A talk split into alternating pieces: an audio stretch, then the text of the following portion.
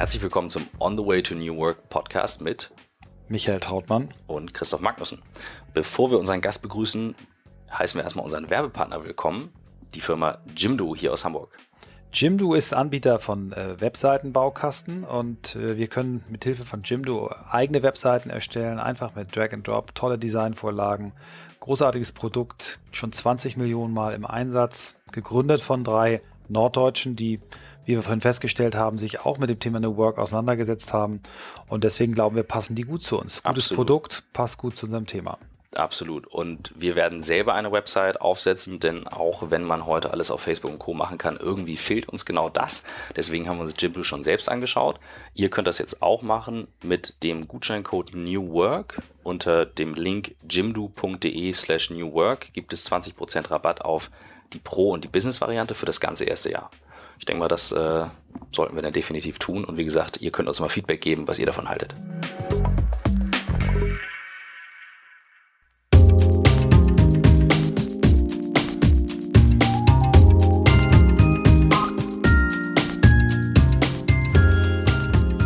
Herzlich willkommen zum On the Way to New Work Podcast. Normalerweise mit Christoph Magnussen und Michael Trautmann. Heute ist Christoph besonders traurig, nicht dabei zu sein, weil mein heutiger Gast, unser heutiger Gast heißt Moritz Fürste, hallo. Herzlich willkommen, Mo, dass du da bist, finden wir beide großartig. Ähm, Christoph hat auch ein paar Fragen mitgegeben, weil er schon eine, einige Dinge hatte, die er mit dir besprechen wollte. Von daher ist er auf jeden Fall heute dabei.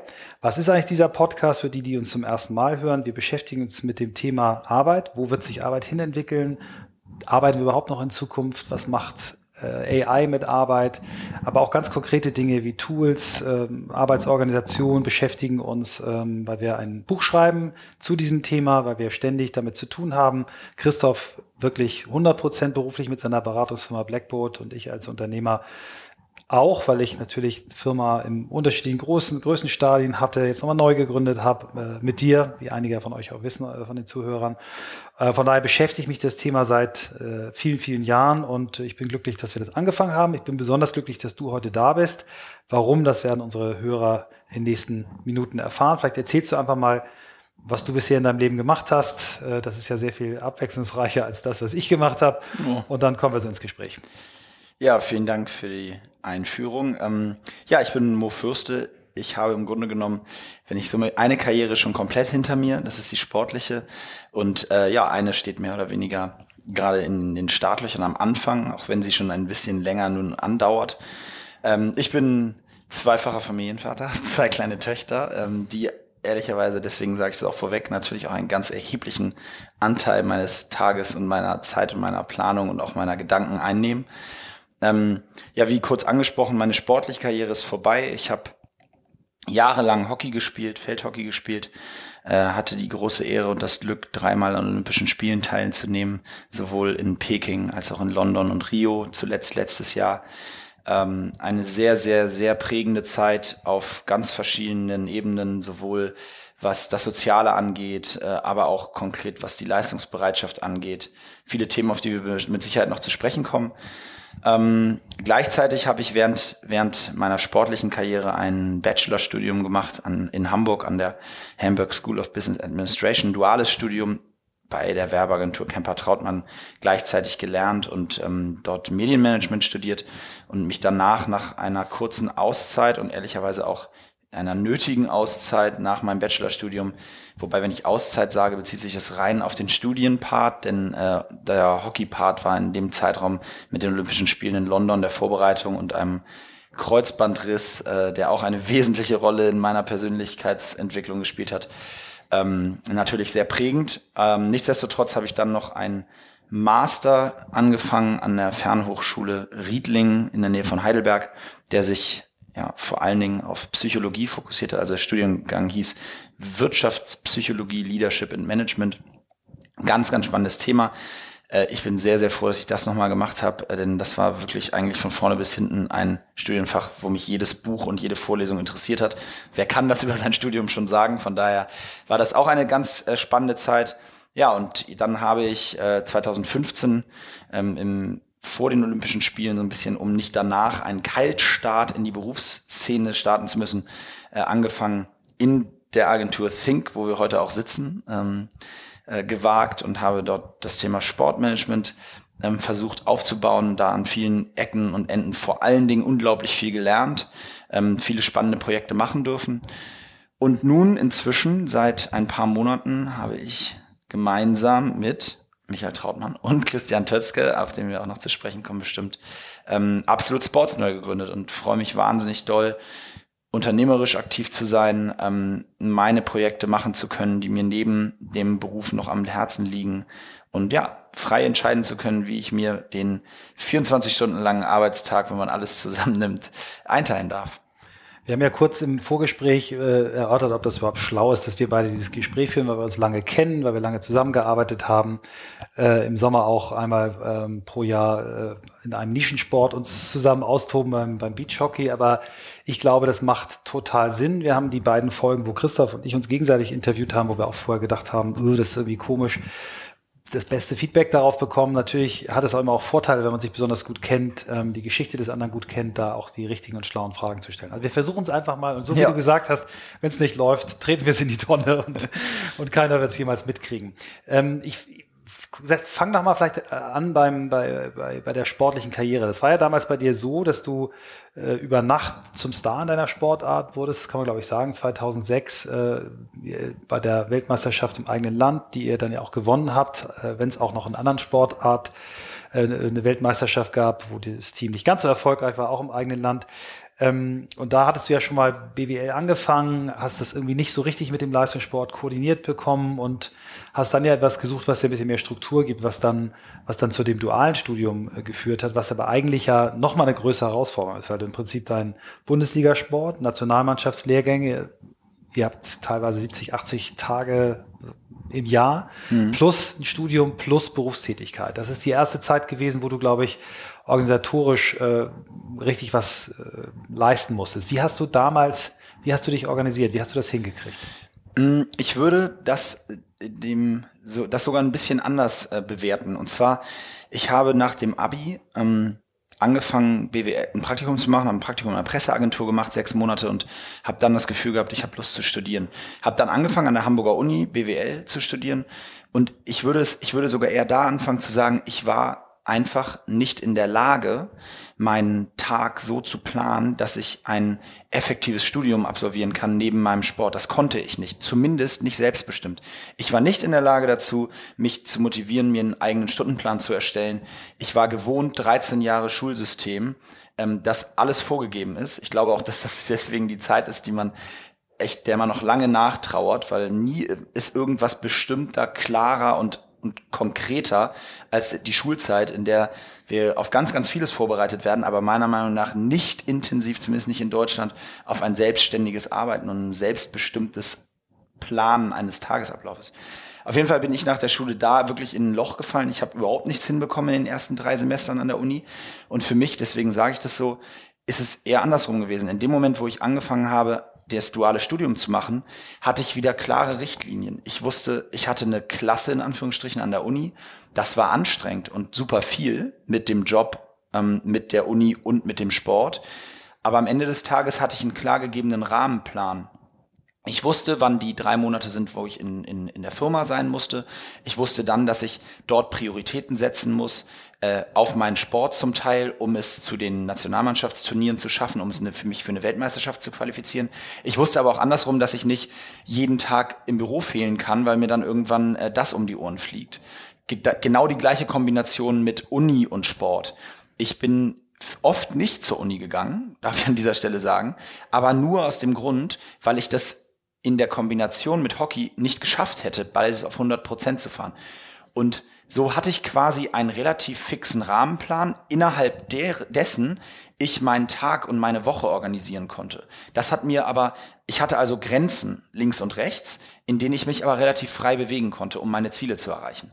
Und es war so, dass ich heute sage, dass diese Phase mit die prägendste und wichtigste für mich war, weil ich habe dort eins gelernt, ich habe da gelernt zu priorisieren. Ich habe gelernt, meinen Tag durchzupriorisieren, die Woche zu mir anzuschauen und zu sagen, Mittwoch muss ich fünf Stunden ähm, Statistik lernen, weil sonst falle ich durch die Klausur. Donnerstag kann ich aber keine Sekunde reingucken, weil da habe ich morgens und abends Training. Und wenn ich dazwischen noch in die Bücher gucke, dann falle ich abends beim Training um. Also mal so ganz konkret gesagt, habe ich in der Zeit gelernt, man kann nicht drei Spielfelder gleichzeitig mit 100 Prozent bespielen. Und ich glaube auch, dass das heute im Job bei mir immer noch ganz wichtig ist zu wissen, ich kann von niemandem erwarten, dass er 365 Tage im Jahr auf 100 Prozent fährt. Und das kann ich im Sport auch nicht. Ich muss Wellenbewegungen erlauben. Und das habe ich in der Phase ganz intensiv am eigenen, am eigenen Körper erfahren dürfen. Und deswegen war die Phase sehr, sehr prägend für mich.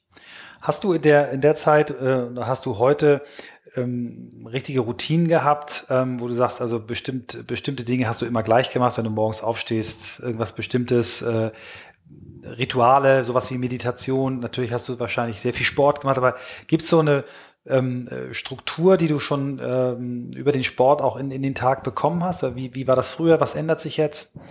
Ähm, überhaupt nicht. Und ich bin auch, ähm, also für mich, ich glaube, das muss jeder für sich selbst rausfinden. Für, für mich funktioniert es auch gar nicht ich in dem Moment, wo ich mir, wo ich was plane für einen, für Start in den Tag, habe ich schon ein Problem, weil mich das dann schon in der Nacht belastet, zu wissen, ich habe am Morgen irgendwas Konkretes, was ich mir jetzt vorgenommen habe.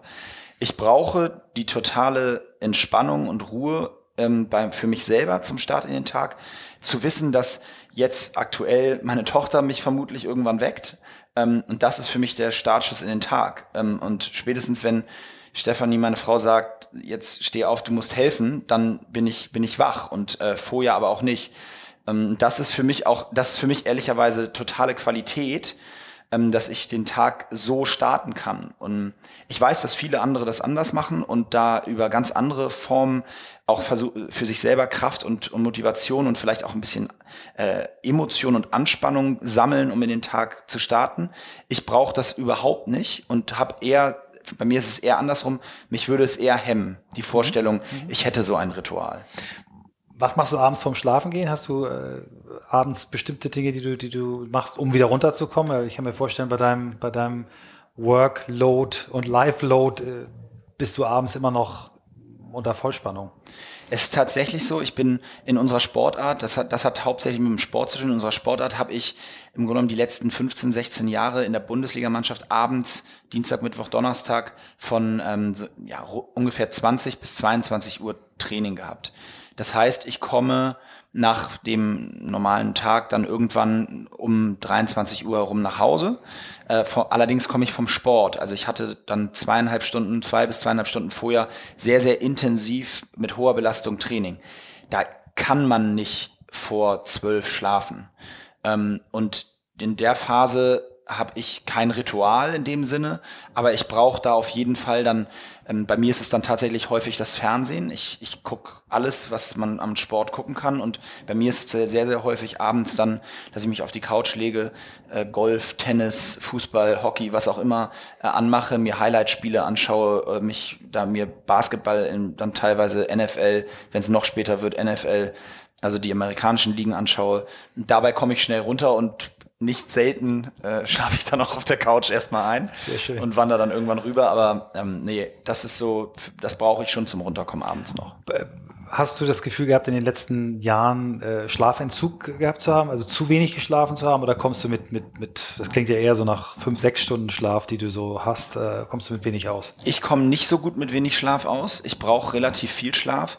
Ich bin auch überhaupt kein Morgenmensch. Ähm, ich habe seit zwei Jahren, ähm, vor zwei Jahren ist meine älteste Tochter, ältere Tochter geboren worden.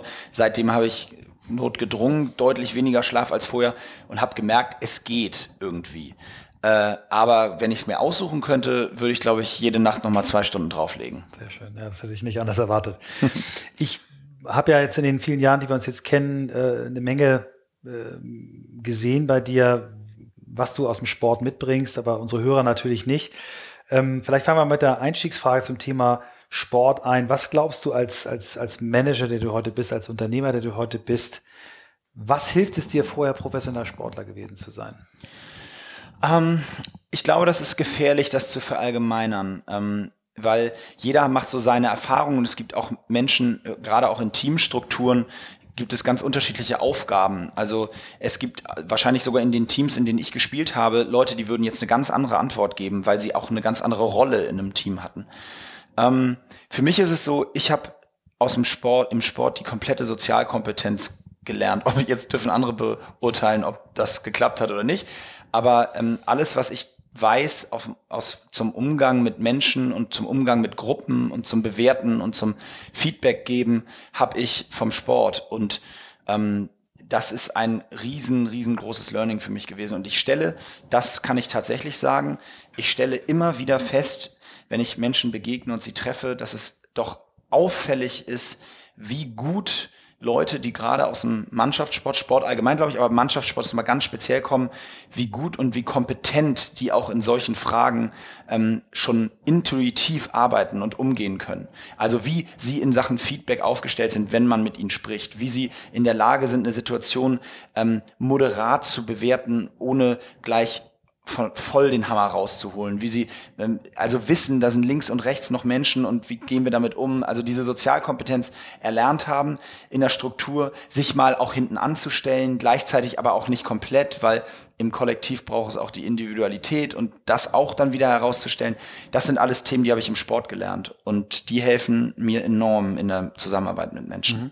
Christoph hat, hat äh, eine, eine, seine erste Frage, die er mir mitgegeben hat. Äh, er hat dich in, in verschiedenen Meetings erlebt, als, als äh, seine Firma Blackboard hier bei Think das Thema Google eingeführt hat, Cloud Computing und er hat dich als extrem wach in Meetings erlebt. Er hat gesagt, hat es so ausgedrückt, dein ganzer Körper hat ausgedrückt, ich höre dir zu, ich will wirklich wissen, was du mir erzählst. Äh, Im Gegensatz zu einigen anderen, die er bei, bei Kunden erlebt, ich sage jetzt nicht bei uns, die dann erstmal so kommen, jetzt musst du erstmal kommen, zeig mir erstmal, was du drauf hast, die also eher so eine, so eine, so eine, ähm, nicht gleich abwehren, aber so eine skeptische Haltung haben, hast du dich dann voll, voll reingeschmissen. Und dieses, dieses Wachsein, dieses Interessiertsein, ist das was, auch aus dem Sport kommt oder ist das naturell, Moritz? Das kann ich nicht hundertprozentig beurteilen. Ähm, ich persönlich kann nur sagen, dass ich ein, ein ähm, großes Interesse habe, Sachen aufzusaugen und zu lernen und gerade Dinge, mit denen ich mich nicht auskenne und dazu gehört Cloud Computing äh, komplett.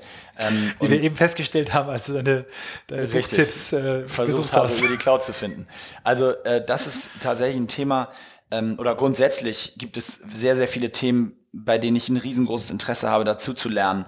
Und dann bleibt mir ja gar nichts anderes übrig, als aufmerksam zuzuhören. Und trotzdem ist es natürlich, also im Sport war immer auch meine Rolle, mich damit zu beschäftigen, wie können wir, was, an welchen Situationen können wir noch Verbesserungen vornehmen, woran müssen wir taktisch feilen. Da bedarf es schon eines genauen Zuhörens, auch der dann Coaches oder der Mitspieler, um genau zu analysieren, was ist jetzt die beste Lösung, wo gehen wir ran. Ähm, das würde ich jetzt darauf so ein bisschen zurückführen, wobei der Vergleich dann vielleicht auch hinkt, aber äh, jetzt bei solchen Themen, vielleicht hat der Christoph auch einfach nur Glück, dass mich sein Thema gerade interessiert hat. ich, ich ergänze noch mal eine Frage, die mir, mir aufgefallen ist. Äh, das ist mir noch mehr aufgefallen äh, beim zweiten, als du das zweite Mal zu uns gekommen bist, als du quasi zurückgekommen bist, diese, dieses Vermögen, sich selber gut einzuschätzen. Was kann ich? Was kann ich nicht, wer kann was besser, was brauche ich, äh, nach Hilfe zu fragen. Mm, das hat, mir, hat mich sehr beeindruckt, wie, wie klar du deine eigenen Stärken äh, ausdrücken kannst. Das fällt den meisten sowieso nicht so schwer, aber den, wie, wie klar du auch zu deinen Schwächen stehst.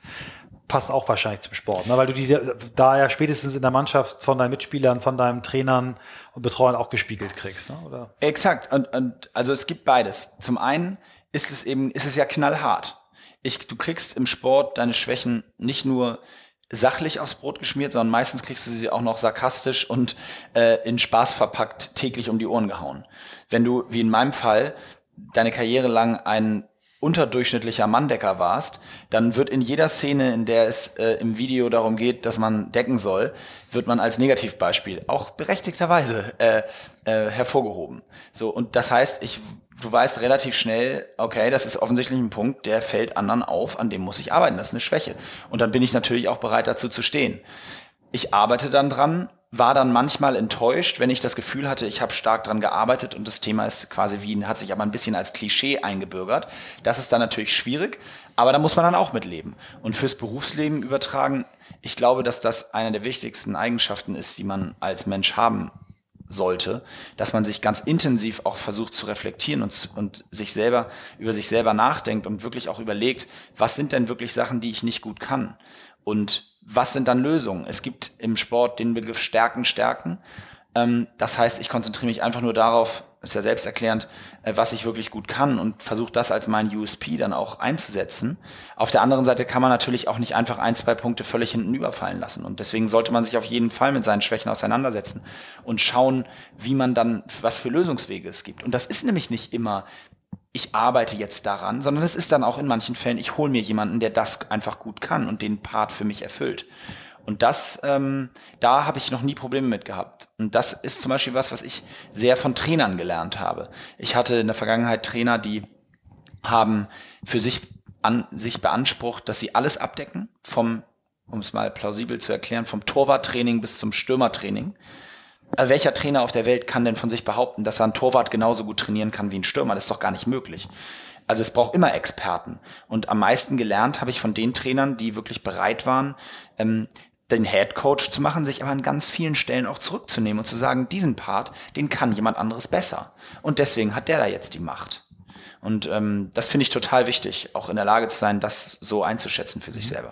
Also zusätzlich zum Thema oder die Folge von äh, Selbstreflexion oder der Turbo für Selbstreflexion ist natürlich Feedback. Ja, wir haben da oft drüber gesprochen. Ich habe das hier in dem, in dem Podcast auch schon thematisiert ähm, dass du mich mal in einem, in einem äh, Feedback-Gespräch, was ich mit dir führen sollte, wo ich dir aber eigentlich kein Feedback gegeben habe, außer dass ich gesagt habe, was für ein geiler Hecht bist und dass alles toll läuft. Und du dann gesagt hast, äh, Moment, äh, wir haben auch jetzt eine Stunde Zeit und, und dann äh, eigentlich mir gespiegelt hast, ähm, dass dir das Thema Feedback-Kultur zu kurz kommt in der Firma. Und äh, das ist wieder ein Thema, was auch äh, Christoph mir nochmal mitgegeben hat, der, weil ich diese Geschichte häufiger erzählt habe, äh, sich selber jetzt mal gefragt hat, habe ich eigentlich eine gute Feedback-Kultur? Und selber zu der erschütternden Erkenntnis gekommen ist, nein, wir haben die auch nicht.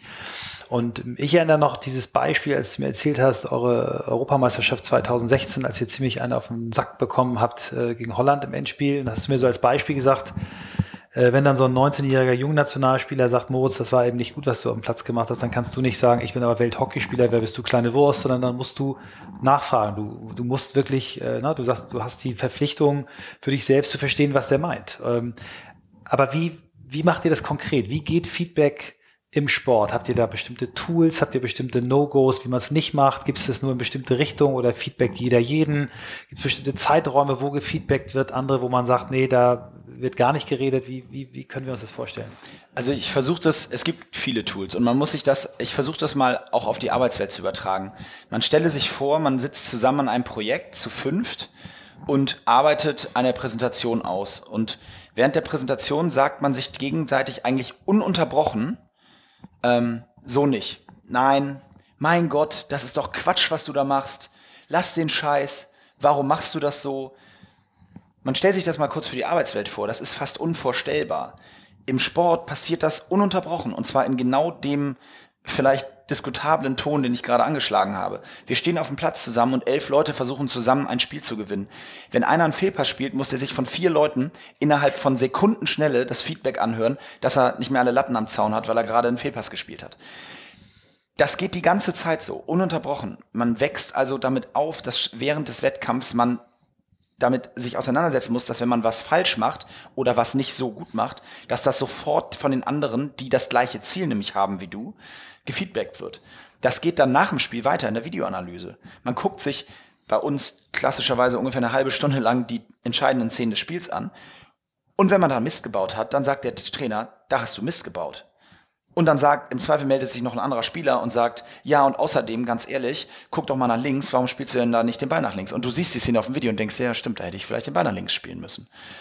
Und so geht das schon mal los. Das ist von der Pike auf, das fängt in der U16 mit 15 Jahren an, dass man, dass man lernt, dass man, wenn man eine Sache gut macht, Lob kriegt. Das passiert manchmal zu wenig, aber es passiert, dass man, wenn man aber eine Sache nicht so gut macht, auch genau die Quittung dafür kriegt und sich damit auseinandersetzen muss, dass das aber nichts Schlimmes ist.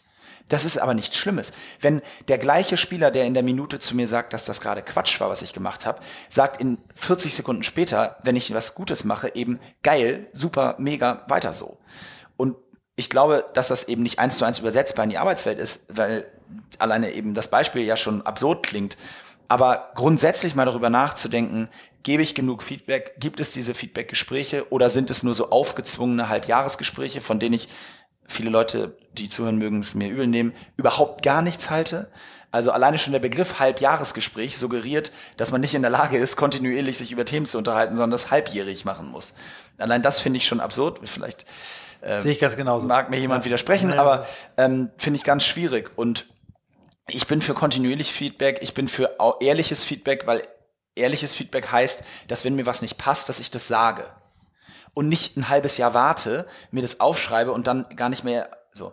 Das heißt nicht, dass man alles emotional immer rauslassen muss, was man gerade denkt. Aber wenn mir was tatsächlich nicht passt, dann muss ich doch, muss es doch okay sein im menschlichen Zusammenleben, dass man das auch äußert. Und dann muss doch auch derjenige, der das empfängt, vorausgesetzt ist, es wird nun in einer sachlichen Form vorgetragen, auch in der Lage sein, damit umzugehen. Und wenn man das nicht ist, dann ist, glaube ich, das Problem eher beim Empfänger als beim, als beim Geber. Es gibt ja wahrscheinlich, äh, wie es im richtigen Leben auch Unterschiede gibt, auch in einem Team Unterschied. Es gibt Leute, die können damit gut umgehen. Es gibt Leute, die können damit nicht so gut umgehen. Würdest du sagen, dass es einen Zusammenhang im Teamsport gibt, dass Leute, die gut mit Kritik umgehen können, tendenziell es auch weiterbringen? Oder äh, ich meine, es wird immer die Ronaldos und Messis geben, die man sowieso anders bewertet. Aber so, wenn du generell sagst, äh, ist, ist ein gutes äh, Feedback-Management und Empfang Voraussetzung für eine erfolgreiche Karriere als Teamsportler? Mm, würde ich, glaube ich, nicht sagen. Soweit würde ich nicht gehen, weil es gibt, also ich mal konkret gesagt, ich habe das Beispiel Feedback damals äh, in dem von dir angesprochenen gesprochenen Gespräch gesagt. Ich würde mich selber nicht mal als wahnsinnig, feed, äh, wahnsinnig kritikfähig bezeichnen. Also ich habe durchaus meine Probleme immer gehabt und werde sie wahrscheinlich auch noch länger haben mit Kritik.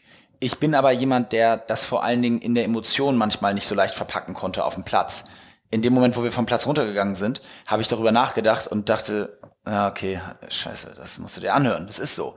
Ähm, es ändert aber nichts an der Tatsache, dass ich ein totaler Fan davon bin und das auch immer bleiben werde. Also ich glaube, es ist immer die Frage, ähm, man, es gibt, ich, da würde ich auch unterscheiden. Kann, ist, was heißt denn schon kritikfähig? Also was heißt das konkret? Niemand mag es gerne hören, wenn er was falsch gemacht hat. Das mag keiner gerne hören. Aber ich glaube, es gibt dann eben noch das, ich möchte es trotzdem hören, weil es mich besser macht. Und da, das ist ein schmaler Grad. Und da, da, da ist dann auch irgendwann äh, Qualität wichtiger als Quantität. Das ist auch keine Frage. Nur ich wage zu behaupten, äh, ich glaube, die Wahrheit liegt in der Mitte zwischen dem Halbjahresgespräch und dem in jeder Situation, jeden Tag 15 Mal. Also es ist ganz äh, interessant, weil, weil du mir als jemand vorkommst, der eben extrem das auch im Job einfordert und auch äh, sich freut, wenn er, wenn er äh, eben Feedback kriegt und auch, auch sich freut, wenn er negatives Feedback kriegt. Also das ist schon. Ja, aber ich ärgere mich dann eigentlich mehr über mich selber, ja. wenn ich, ich will Feedback hören und dann höre ich das und dann höre ich, das hast du, da äh, hast du ja überhaupt nicht und auf die Ränder und das hast du Quatsch gemacht und wie so. Und dann ärgere ich mich eigentlich am meisten über mich selber, dass mir das nicht selbst aufgefallen ist. In der nächsten Aktion merk, versuche ich mir das dann aber so zu merken, dass mir eben dieser Fehler nicht mehr passiert. Aber ähm, einfordern ist total wichtig, weil es nicht viele, das ist zumindest meine Erfahrung, gerade je spitzer es nach oben geht, ähm, die Thematik hatten wir auch im Sport mal, der, der am wenigsten gefeedbackt wird oder kritisiert wird, ist eigentlich der Trainer.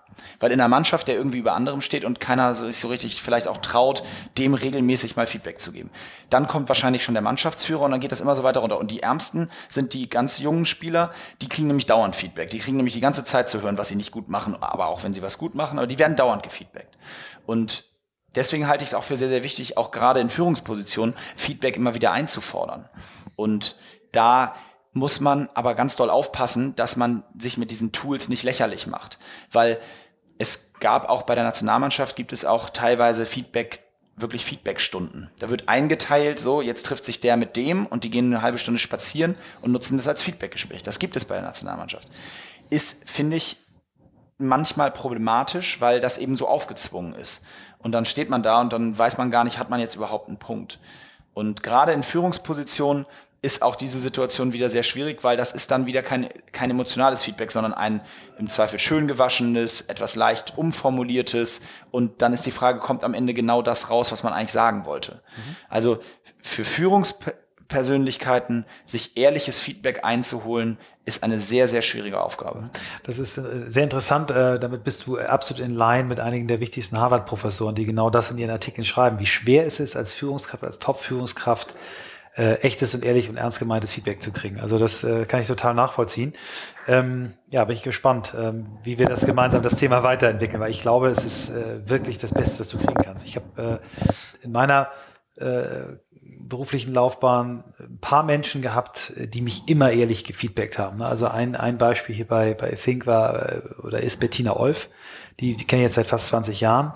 Ähm, die hat immer mir brutal deutlich und klar die Meinung gesagt, aber immer in einer, in einer ganz angenehmen Form. Und wenn die dich lobt, ne? wenn, wenn die sagt, Michael, das hast du aber geil gemacht, dann fliegst du, weil du einfach weißt, die macht das nicht, um, um jetzt irgendwie ihren Chef zu loben, sondern die macht das, weil sie es meint. Und äh, es ist ein großes Geschenk, ähm, ja. von den richtigen Leuten äh, kritisiert zu werden, genau. Ähm, was mich beim Sport natürlich auch begeistert, ist eure, eure, eure Zielstrebigkeit. Ich habe das damals, äh, das hast du mir mal gezeigt, als ihr, ich glaube, es war vor der, vor der Peking von Peking Olympischen Spielen, wo ihr euch als Team auch zusammengesetzt habt. Was sind wir eigentlich? Wer sind wir? Wofür stehen wir? Ihr habt diesen, ähm, diesen, diesen Spitznamen äh, Honamas, Abkürzung Hockey-Nationalmannschaft. Also ihr habt, ihr habt so ein Leitbild für euer Team aufgestellt. Ähm, das kriegen die meisten Firmen nicht hin, das äh, für sich zu machen. Was hast du, was bringst du mit aus dem Sport zum Thema Visions- und Zielformulierung? Also wie genau hast du dir in deiner sportlichen Karriere das eigentlich vorgestellt, was du dann letztendlich erreicht hast? Äh, ich war also ich habe, ich habe so einen Leitsatz für mich kreiert, der sind, der heißt, Ziele sind die besseren Träume. Und ähm, da, das habe ich schon sehr, sehr früh gemacht. Also wenn ich sehr, sehr früh sage, meine ich mit 21 oder 22. Ähm, weil ich festgestellt habe, dass es in ein großer Begriff, auch im Sport vor allen Dingen, immer war, ich träume von. Ich träume vom Olympiasieg. Ich träume vom so. Und träumen, ich kann auch davon träumen, auf dem Mars zu landen, aber das ist wahrscheinlich trotzdem dann nicht unbedingt realistisch. Zielsetzung ist wiederum was anderes. Ne, sobald ich etwas als Ziel formuliere, gewinnt es für mich an Realität im Vergleich zum Traum. Und deswegen waren Ziele, also sind Ziele für mich ein, äh, wahrscheinlich das wichtigste Mosaiksteinchen äh, zum Erfolg. Ich bin allerdings auch da ähm, tatsächlich relativ hardcore, was, was meine Meinung angeht, weil ich kein großer Freund von Meilensteinen bin. Ähm, das meine ich allerdings nur in einem konkreten Kontext und das Beispiel möchte ich gern geben. Wenn ich mir als Mannschaft vornehme, vor dem Turnier darüber zu sprechen, was ist die Zielsetzung, dann habe ich in meiner Erfahrung jedes Jahr das gleiche Gespräch mit, mit der Mannschaft haben wir geführt. Jedes Jahr, immer das gleiche. Es ging immer los mit, einer sagt, oh, wir wollen doch das Turnier gewinnen. Dann sagt ein anderer, ja, ähm, lass doch erstmal sagen, wir wollen Gruppensieger werden, ins Halbfinale kommen und dann von Spiel zu Spiel. Und wir sind immer am Ende beim gleichen Punkt gelandet. Wir haben uns immer gesagt, oder nennen nicht immer, aber wir haben uns in den meisten Fällen am Ende gesagt, wir wollen Gold gewinnen. Und ich bin ein riesengroßer Fan davon, weil wenn ich konkret in die andere Zielsetzung reingucke, Halbfinale, was heißt denn das konkret? Das heißt, ich möchte ins Halbfinale. Wenn ich im Halbfinale bin, möchte ich aber das Halbfinale gewinnen. Und wenn ich dann im Finale bin, möchte ich das Finale gewinnen in keiner der Varianten bin ich doch zufrieden, wenn ich irgendeins der Spiele verloren habe. Warum soll ich denn dann nicht gleich am Anfang mir das, den Sieg als Ziel setzen? Das jetzt, und das ist die Unterscheidung, ich würde also nicht in Meilenstein oder Zwischenzielen handeln. Da bin ich kein Fan von. Wovon ich Fan bin, ist Handlungsziele zu bestimmen. Mhm. Sprich, was ist meine Zielsetzung, wie ich zu diesem Ziel kommen möchte. Mhm. Und über diese Handlungsziele kann man, finde ich, viel besser steuern, dass man sein Gesamtziel erreicht weil ein Handlungsziel kann dann, um beim Sport zu bleiben, sein, ich möchte defensiv den Gegner dominieren und meine Stärken durchbringen. So, das heißt dann im konkreten Fall wahrscheinlich, ich kassiere ein Tor weniger als der Gegner, ergo ich gewinne das Spiel. Also Handlungsziele grundsätzlich über Handlungsziele ein Gesamtziel zu steuern, das halte ich für sehr schlau und das halte ich auch im Beruf für schlau. Ich muss mir Ziele setzen, die müssen im, im Job kurzfristiger sein als ein Saisonziel wie Olympiasieg. Ähm, aber innerhalb dieser Zielsetzung geht es dann mehr darum, wie erreiche ich die Ziele mhm. und nicht, was sind Steps dahin. Weil erstens kann ich über Handlungsziele mehr Zufriedenheit generieren, denn wenn man das schafft, dann ist das jedes Mal ein Erfolgserlebnis. Und ein, nur ein Gesamtziel zu haben, wäre dahingehend zu wenig, dann hätte man nämlich wiederum zu wenig Momente, in denen man auch mal sich selber kontrollieren kann. Wie läuft denn eigentlich das? Mhm. Ansonsten habe ich nur dieses eine, ich verliere das Halbfinale, Ziel ist vorbei. Wenn ich Handlungsziele habe, kann ich zumindest noch mal schauen, was ist denn jetzt konkret falsch gelaufen. Also das ist so, wie ich bei der Zielsetzung unterscheide.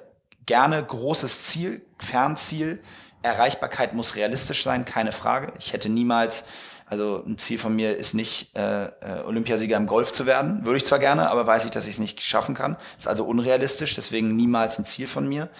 Aber alles, was realistisch ist, bekommt darunter Handlungsziele. Mhm. Ganz interessant. Ähm, viele Autoren ähm, sprechen so auch von Prozess, also Ergebnis- und Prozessziele. Diese Prozessziele finde ich relativ ähnlich zu den Handlungszielen. Die sagen eben, wenn du dir nur so äh, Wolkenkuckucksheime aufschreibst, dann wirst du wahrscheinlich gar nichts erreichen. Wenn du aber aufschreibst, zum Beispiel als Sportler, ähm, ich will meine Eckenquote von 30 Prozent Tore auf 45 im nächsten Jahr. Ne? Das ist ein Prozessziel. Oder ich, äh, ich äh, will sogar nur zu sagen, ich, ich will ab sofort einmal am Tag eine halbe Stunde Ecken trainieren. Also Dinge, wie du sagst, genau. sofortige Belohnung, weil du schaffst es, du kannst es abhaken. Ähm, und da habe ich so Zahlen gelesen, also, also ein Verhältnis 3 zu 1, also drei Prozessziele zu einem ja. Ergebnisziel. Das war mir vorher nicht, ehrlich gesagt, nicht bewusst. Und ich habe mich jedes Jahr immer wieder schwer getan, wenn ich mir so persönliche Ziele aufgeschrieben habe.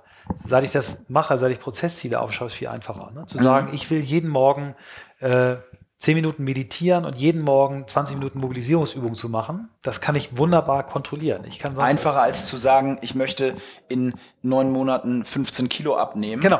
Äh, genau. Und weiß aber gar nicht, ja. wie ich dahin komme. Absolut, genau, das ist das Thema. Ja. Ähm, du das Thema Zeitmanagement haben wir schon äh, gesprochen vorhin, Priorisierung, Zeitmanagement, hast du vorhin ange angesprochen, dass du es äh, gelernt hast.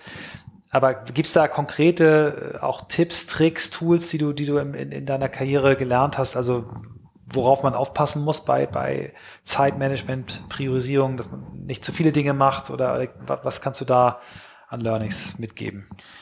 Oh, ich, Zeitmanagement ist, ist so ein Thema. Ich, ich fand dieses Beispiel, wenn ich nochmal sagen, deswegen frage ich nochmal nach, dieses Thema zu sagen, ja, ich weiß dann ganz genau, ich muss am Mittwoch fünf Stunden Statistik lernen, weil ich eben weiß, am Donnerstag nicht. Ne? Das ist ja, äh, dass du eben nicht sagst, immer alles gleich, sondern wirklich auch so Blöcke, Inseln bilden und sagen und auch mal so, wie ich es bei dir rausgehört habe, man kann nicht immer 100 Prozent sein. Also auch zu sagen, was auch bei der Prüfung muss ich mit 60 Prozent durchkommen, weil es ist scheißegal, ob ich dann eine 4,0 oder eine 1,7 schreibe, weil ich eh kein Buchhalter werden will.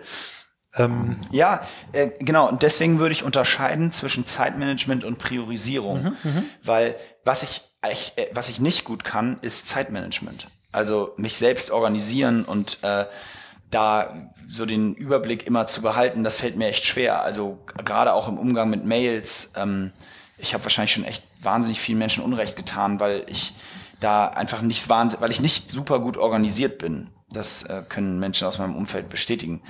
Ähm, aber ich kann gut priorisieren. Also das heißt, wenn Themen bei mir auf der Agenda eine hohe Priorisierung haben, dann verfolge ich die auch mit allem, was ich habe.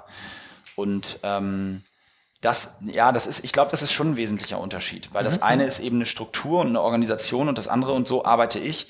Ich arbeite eigentlich völlig unstrukturiert in meinem Tagesplan, also auch in der Planung. Ich, ähm, ich mache nur die Sachen, die ich glaube machen zu müssen. Alles andere mache ich nicht, aber die mache ich dann mal um, wie du eben gesagt, mal um elf und am nächsten Tag mache ich sie um eins und dann sage ich aber auch mal um zehn vor eins noch ab und dann machen wir sie doch um drei oder auch nicht äh, oder wir machen sie gar nicht und telefonieren abends da bin ich relativ entspannt. Hauptsache, ich kriege so den Workload hin, den ich mir vorgenommen habe. Aber dass ich jetzt so, ich bin null strukturiert im Sinne von, ähm, jeden Tag um 8.30 Uhr bin ich im Büro und dann ist Meeting und aber keine Meetings vor 10 und auch keine mehr nach 4. Das haben wir zwar auch mal intern bei uns so gesagt, aber ist bei so einem kleinen Startup mit acht Leuten äh, einfach nicht praktikabel. Äh, ist auch ein anderes Thema, aber so grundsätzlich bin ich erstmal, was das angeht, eher unstrukturiert. Aber ich nenne es immer organisiertes Chaos. Also mhm, mhm. in meinem Kopf ist das alles relativ klar, aber wenn jemand drauf gucken würde, würde er denken, oh mein Gott. Ja. Wir schauen mal, wo es uns hinführt. Äh, du musst ja auch in deinem Alter noch nicht alles können. Vielleicht Richtig. ist es sogar noch ein Feld, wo du wachsen kannst. Ähm, auch spektakulär, was man von Sportlern lernen kann, das habe ich mitbekommen. Da habe ich dich mal gebeten für für einen Sohn eines Freundes, der in seinem ersten Finale Deutsche Meisterschaften als Torwart 0-0 im Finale, was natürlich ein super Ergebnis ist, dann aber im Penalty-Schießen 2-0 verloren hat, Vizemeister geworden ist, für den ist die Welt untergegangen. Und dann habe ich gesagt, Moritz, du hast doch so viel Erfahrung mit Vizemeisterschaften, zumindest auf nationaler Ebene. Kannst du ja nicht mal irgendwie einen kleinen Gruß aufschreiben oder so. Dann hast du dann dir die Mühe gemacht, einen Film zu machen und ihm zu schicken, wo du eben auch darüber gesprochen hast, was du aus, aus äh, Niederlagen gelernt hast. Also Umgang, die Frage ist Umgang, Misserfolg, Erfolg. Wie hast du das in deiner Karriere erlebt? Ist dir mal ein Erfolg zu Kopf gestiegen, zu doll? Ähm, hast du dir mal einen Misserfolg zu, zu sehr zu Herzen oder wie gehst du damit um? Wie bist du damit umgegangen? Ja, es ist äh, eine harte Schule, also in beide Richtungen. Ich habe mir ist auf jeden Fall bestimmt auch Erfolg zum Teil mal zu sehr zu Kopf gestiegen, beziehungsweise ich glaube, das ist auch gar nicht leicht. Da möchte ich auch gar nicht nur Bezug auf mich nehmen. Ich glaube, es ist unglaublich schwer, ähm, für einen Profisportler, einen Fußballer einen Tennisspieler, Golfer mit 20, 21 Jahren auf einmal in einem medialen Fokus zu stehen, mit Millionen um sich werfen zu können und dabei nicht die Bodenhaftung zu verlieren. Das ist total schwierig und das bedarf schon einer ganz, ganz ho hohen Sozialkompetenz beziehungsweise auch einem Umfeld, was einem das erlaubt, was die meisten ja gar nicht haben ähm, das gar nicht stabil genug ist, wo die Leute mit dem Geld genauso mit durchdrehen. Ähm, also ich glaube, dass Erfolg erstmal toll ist, dass es aber sehr, sehr aufs Umfeld ankommt, wie man da die Bodenhaftigkeit behält. Nun war das in unserem Fall natürlich ein bisschen überschaubarer, weil dieser ganze finanzielle Aspekt nicht dazu kam. Von daher war es nur sportlicher Erfolg in Anführungsstrichen. Ähm, und da äh, habe ich mit Sicherheit auch Phasen gehabt, gerade Anfang 20, wo ich äh, irgendwie ähm, damit viel zu locker und leger umgegangen bin und da auch bestimmt wahnsinnig äh, unsympathisch an manchen Ecken aufgetreten äh, bin. Das, da gehe ich fest von aus, rückblickend. Ähm, Umgang mit Niederlagen äh, ist da schon deutlich einfacher, weil beim Umgang mit Niederlagen wirft dir keiner vor, dass dir, da gibt's schon mal keinen Außeneinfluss. Also da gibt's niemanden, der dir sagt, oh, du bist ja abgehoben oder oh, guck mal, wie arrogant der geworden ist. Das fällt keinem ein, wenn man äh, gerade irgendein wichtiges Spiel verloren hat. Von daher ist man in Niederlagen dann immer erstmal ganz schön alleine und macht das mit sich selber aus. Und auch im Mannschaftssport. Natürlich hat man seine Mannschaft, aber jeder geht mit Niederlagen anders um. Und ich habe aus, also ich habe im Grunde genommen, habe ich mal gesagt, bis auf das olympische Finale habe ich jedes Turnier ein Finale verloren. Also ich habe eine Weltmeisterschaft, Europameisterschaft, Deutsche, ähm, Halle, überall habe ich ein Finale, die Turniere, die wir auch gewonnen haben, glücklicherweise, aber habe ich auch mindestens einmal ein Finale verloren. Und ähm, das ist total prägend, weil man in den Momenten erst auch merkt, was es andersrum bedeutet hat, als man diesen Titel mal gewonnen hat. Oder andersrum, wenn man ihn im Nachhinein noch gewinnen konnte, weiß man einzuschätzen, wie man sich in der gleichen Situation gefühlt hat, als man diesen, als wir diesen Titel nicht holen konnten. Und ähm, ich habe vor allen Dingen immer aus den Niederlagen, also nach Niederlagen war mir immer am crystal clear, woran es gelegen hat. Also wir, wir waren da, da sind wir, glaube ich, auch als Mannschaft immer sehr, sehr ehrlich zu uns selber gewesen, aber ich auch zu mir selber. Ich wusste immer relativ schnell genau, woran es gelegen hat. Und das ist schon mal, glaube ich, sehr wichtig. Die Frage, ob wir das dann immer umgesetzt gesetzt haben und abgeschaltet haben, ist eine andere und die muss ich auch mit Nein beantworten. Aber zumindest war in der Analyse erstmal immer relativ schnell klar, was theoretisch die Punkte sind, die wir verbessern müssen. Mhm. Das ist für mich ein Learning aus, aus Misserfolg, um mal vom Begriff Niederlage wegzukommen. Spannend greifen wir nochmal einen, einen Schritt zurück, dieses Thema äh, Ziele, Vision, dann kommt man irgendwann so ein, so ein Planungsmodus, äh, was ich auch von dir äh, gelernt habe, ist der, der, der Matchplan oder der Gameplan, dass ihr eigentlich in, in Spiele immer mit einem, mit einem Verständnis darüber reingegangen seid, wie wollen wir dieses Ding gestalten, dass wir es gewinnen. Und das hast du ja auch mit in den Job gebracht. Ähm, wie, wie ist da die Entstehung eines solchen Matchplans? Wie, wie muss ich mir das vorstellen? Ist das der Trainer, der den vorgibt? Äh, entwickelt das der Kapitän mit dem Trainer zusammen? Wie, wie läuft das ähm, im Sport?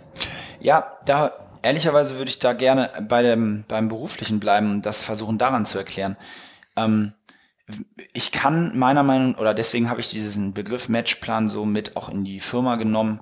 Ich kann meiner Meinung nach nicht in ein Meeting gehen, ohne darauf vorbereitet zu sein und zu wissen, was ich auch vielleicht sogar konkret, was für eine Zielsetzung ich in dem Meeting habe, mich auch ein bisschen auf mein Gegenüber vorzubereiten, zu wissen, was ist das für ein Mensch, wie tickt der, ähm, was will ich jetzt eigentlich von dem hören, was will ich von dem haben, ähm, habe ich ein Anliegen, hat der ein Anliegen? Wenn er ein Anliegen hat, möchte ich mir das erstmal anhören oder will ich gleich reagieren?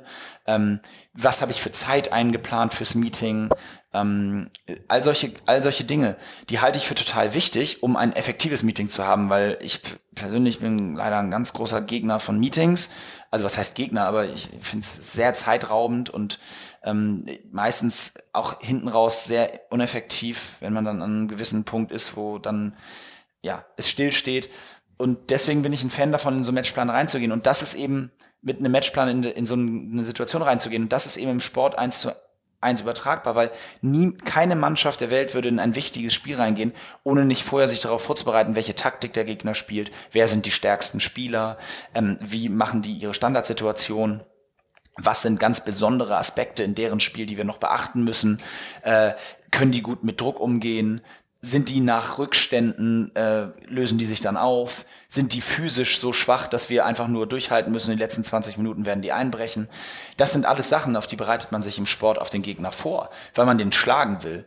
Und auch wenn wir im Beruf nicht unseren Gegenüber immer schlagen wollen, so haben wir doch trotzdem auch eine Zielsetzung. Und ich glaube, es ist sehr sinnvoll, sich da auch, gerade auch in Gruppen, wenn man, wenn man als Team in ein Meeting geht oder nun in der Werbebranche in einen Pitch geht oder wie es auch immer ist, sich da wirklich ganz konkret über Rollenverteilung zu unterhalten, darüber zu unterhalten, wer macht welchen Job, wer ist wofür verantwortlich, wer reagiert wie auf den Kunden oder auf den Gesprächspartner, äh, wenn was kommt. Ähm, dass man auch seine Kompetenzen klar da unterscheidet. Ähm, Im Sport, im Hockey weiß ich auch vor dem Spiel, wer den oder beim Fußball weiß ich vor dem Spiel, wer den Elfmeter schießen wird. Da kommt nicht ein Elfmeter, im Normalfall zumindest nicht, und es gucken sich elf Leute im Raum an, im Raum in Anführungsstrichen und sagen, oh ja, komm, mach du mal. Und genauso sollte es meiner Meinung nach auch im Job sein, wenn in einem Gespräch mit Kunden, der was fragt, dann sollten sich, sollte sich äh, das Team nicht angucken und sagen, wer will jetzt darauf antworten? Na ja, mach du mal. Das zeigt meiner Meinung nach nicht sonderlich viel Souveränität. Zwei Fragen noch zum Thema Sport, bevor wir noch ein bisschen auf das, auf das heute äh, kommen. Ähm, einmal von, von Christoph, der so die, aus dem Sport dieses Thema, wenn, wenn kleine Dinge verändert werden, also ein Spieler seinen Schlag umstellt, ähm, häufig großer Effekt erzielt wird. Ne? Ich habe das bei dir mal beobachtet, das Thema Ecken, Schießen, das war, glaube ich, früher nicht so dein Thema. Da hast du aber auch dadurch, dass du dich, sag mal, im Spielfeld weiter nach hinten bewegt hast, irgendwann dann mehrere tausend Ecken in einem Jahr trainiert und hast das dann, glaube ich, zu einer ziemlich äh, guten Ausbeute auch gebracht. Glaubst du, dass man da was draus äh, übertragen kann, Dinge im Team ändern, ähm, führen zu Effekten? Ähm, ist das etwas, woraus wir in der Wirtschaft lernen können oder ist das sehr sportbezogen? Ähm, ich glaube, dass es schon sehr sportbezogen ist. Gary Player, der berühmte Golfer, hat einmal den für mich legendären Satz gesagt, dass es ganz komisch ist, also nicht direkt übersetzt, aber ganz komisch ist, dass seit er mehr trainiert, er auch irgendwie komischerweise viel mehr Glück hat. Ähm, den Satz, den finde ich sensationell, weil der ist natürlich sarkastisch gemeint und äh, der ist, der spiegelt alles wieder, was ich so im Sport äh, gelernt habe. Im Golf ist es auch sehr speziell, aber ähm, es ist genau genau dieser Punkt. Ich kann eben kleine Stellschrauben verbessern. Ich kann an, oder wenn ich kleine Stellschrauben verändere, kann ich die Gesamtsituation verbessern. Das ist so. Und gerade, und das ist eben auch so ein spannender Punkt für mich in der Wirtschaft dabei, gerade in funktionierenden Organismen, also, oder in dem Fall Organisationen, die wirklich gut laufen und die äh, irgendwie Gewinne und Umsatzsteigerungen jahrelang machen und dann dazu noch den Profit verdoppeln, wie oft fragen diese Unternehmen sich denn noch, ob es noch Stellschrauben gibt, die man verbessern kann? Oder wie viel wird da einfach nur gefeiert äh, an Weihnachten über den, die, das neue, die neue Bilanz? Und ich glaube, dass das, dass so eine Organisation ist ja ein immer wieder sich hinterfragendes System oder zumindest sollte es in der Bestform so sein. Das heißt nicht, dass man jedes Jahr immer alles in Frage stellen muss, aber es muss, darf zumindest, man darf zumindest nicht irgendwann davon überrascht werden, dass ja alles nicht mehr so schön ist, wie es mal war. Und was ist jetzt eigentlich, und dann fängt man auf einmal an, das gesamte Bild zu verändern. Und das haben wir, und da kommt der Bezug zum Sport dann dazu, das haben wir, glaube ich, mit der Mannschaft, in der Mannschaft, in der, vor allen Dingen in der Nationalmannschaft immer gut geschafft, dass wir uns immer, ähm, obwohl wir Weltranglisten Erster waren und Olympiasieger und Weltmeister waren, dass wir daran gearbeitet haben, was kann uns eigentlich trotzdem noch besser machen von den anderen absetzen. Und so wurde zum Beispiel als Weltmeister und Olympiasieger 2.8, also 2.6 und 2.8, auf einmal eine neue Spielaufbauform, ohne jetzt ins Detail zu gehen, entwickelt. Und wir haben auf einmal, ähm, im Fußball kennt man es 4-3-3 oder 3-4-3, wir haben auf einmal mit fünf Verteidigern gespielt und 5-2-3 gespielt. So, und in der Kombination, das gab es vorher noch nicht, alle Mannschaften standen vor einem großen Fragezeichen. Also progressiv quasi angegangen, ähm, das Thema Change Management, wenn man so will, und zu gucken, wie kann ich eigentlich den anderen weiter vorauslaufen, ohne immer nur zu reagieren. Super. Ganz spannend. Ich habe noch einen letzten Punkt zum Thema Sport. Du hast vorhin, da schließt sich der Kreis ein bisschen, über das Thema Empathie gesprochen und Gefühl für Menschen, was du im Sport entwickelt hast. Dann hast du in deiner Karriere auch äh, die Gelegenheit gehabt, das äh, international unter Beweis zu stellen. Du hast ein Jahr in Spanien gespielt, du hast, glaube ich, dreimal äh, oder sogar viermal in Indien die, die Profiliga gespielt, äh, auch wenn die nur sechs Wochen lang war, aber hast da ja mit einem, einem Kessel bunt, das nenne ich mal, mit Mannschaften, die aus der ganzen Welt zusammenkamen, mit Indern. Ähm, was hast du da mitgenommen, was dir in deinem Job hilft? Boah, dafür brauchen wir einen neuen Podcast, aber also wenn ich jetzt mal, klar, Spanien ist relativ schnell abgehakt, ist eine andere Kultur, ist südeuropäisch, äh, sind spannende Sachen. Mir war vorher nicht bewusst, dass es eine dreistündige Mittagspause geben kann. Äh, all solche Geschichten, das ist, das war schon spannend. Ähm, auch interessant und hat echt Spaß gemacht. Äh, dann nach, der, nach dem Mittagessen nochmal anderthalb Stunden sich hinzulegen, weil das einfach alle machen. Ähm, aber vor allen Dingen Indien ist halt ein Spektakel, was das angeht gewesen. Und ähm, also was ich da über Kultur, unterschiedliche Kulturen gelernt habe und wie ehrlicherweise ehrfürchtig ich zum Beispiel in Amritsar durch den Goldenen Tempel spaziert bin und mir erklären lassen habe, wie die Geschichte der Sikhs da in der Punjabi-Region seit der, seit dem, seit dem, ja, der Freiheit 1984 läuft und was, was da für religiöse Machenschaften eine Rolle spielen und wie die Leute davon beeinflusst sind und wie sich das Leben eigentlich dadurch aufbaut. Und was für ein Unterschied von Tag und Nacht das zu unserer Kultur ist, das war total beeindruckend. Also auch in der Teamstruktur da zu sitzen und ähm, um 20 Uhr ist, ist Teammeeting und, und ein Spieler kommt nicht und kommt 20 nach und wir warten. Und er kommt 20 nach rein, setzt sich hin und sagt nichts. Und dann fragt einer von uns ihn sarkastisch, was ihm denn einfallen würde. Und er sagt, ja, ich, ich habe nach Mekka gebetet. Das mache ich jeden Abend um acht. Und wir sagen, ach so, ja, nee, klar, sorry, dann ist das jetzt unser Fehler gewesen, dass wir das Meeting da gelegt haben. Aber auch, er hat auch vorher nicht Bescheid gesagt, weil das ist in seinem, in seinem Leben ist das der absolute Mittelpunkt. Und er kann gar nicht nachvollziehen, wie jemand jetzt nicht verstehen kann, dass er da äh, zu spät kam zum, äh, zu, zu, zu der Besprechung ähm, oder die Ärmsten der Ärmsten.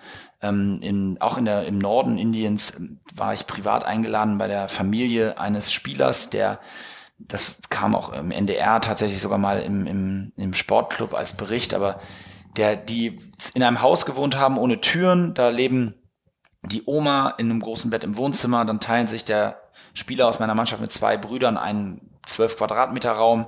Die Eltern schlafen in einem Raum, der ist eigentlich die Küche. Ähm, also die teilen sich, haben sich alle sein Haus an. Onkel, Tanten, alle wohnen mehr oder weniger davor oder ums Haus rum. Also als wir da waren, waren da 19 Leute, würde ich sagen, die da in diesem Haus saßen. Zur Begrüßung habe ich mit dem Kamerateam aber von jedem oder wir haben jeder 500 Rupies pro Person geschenkt gekriegt als Begrüßung. Und mit, mit dem Hinweis meines Teamkollegen, dass wir nicht mal drüber nachdenken sollen, das zurückzugeben, weil das wäre wahnsinnig unhöflich. Jetzt muss man dazu wissen, dass 500 Rupees sind jetzt äh, 500 äh, Rupees, aber äh, also ich glaube, es ist jetzt aktuell durch 64 zu teilen. Aber es ist für die natürlich wahnsinnig Das viel. ist für die wahnsinnig viel Geld, zumal wir fünf Leute waren. Die haben da zweieinhalbtausend Rupees hingelegt. Das sind wahrscheinlich 40 Euro oder sowas. Ich weiß ja. es nicht. Also äh, das war schon war schon echt äh, mega spannend. Ähm, das zu sehen und auch zu sehen, wie die Leute damit umgehen und was da für andere Kulturkreise sind. Das dann auf dem Platz wiederum zu übertragen, war eine Herkulesaufgabe, die aber wahnsinnig viel Spaß gemacht hat. Super spannend. Wir sprechen mit all unseren Gästen natürlich auch über Tools. Du hast vorher das, ich weiß nicht, ob du es organisiertes Chaos genannt, deswegen will ich dich jetzt mit Tools gar nicht so lange nerven, aber vielleicht, du bist im Social Media relativ aktiv, vielleicht sagst du ein bisschen was zu, was sind deine wichtigsten Kommunikationstools, ohne was kannst du nicht leben? Ja, ehrlicherweise bin ich inzwischen ein großer Fan von ähm, dem ganzen Google-Arbeiten äh, geworden. Ähm, das habe ich damals äh, bei Think ja noch kurz mitbekommen und dann jetzt in, bei uns bei Absolute Sports in der Firma auch haben wir das schnell implementiert. Äh, ich bin davon ein großer Fan geworden von dem ganzen Cloud-Arbeiten. Äh, dass wir eben gleichzeitig an einem Dokument sitzen können, was ich mir vorher gar nicht, früher gar nicht hätte vorstellen können, aber auf einmal geht's. Es hilft in unserem, in unserer Arbeit, was wir jetzt gerade auch in so Eventmanagement, Planung, Vermarktungsthemen enorm, weil wir eben alle zusammen mehr oder weniger an den gleichen Themen arbeiten und da nicht irgendwelche Mails hin und her zu jagen vom Hundertste ins Tausendste ist, ist sehr, sehr hilfreich.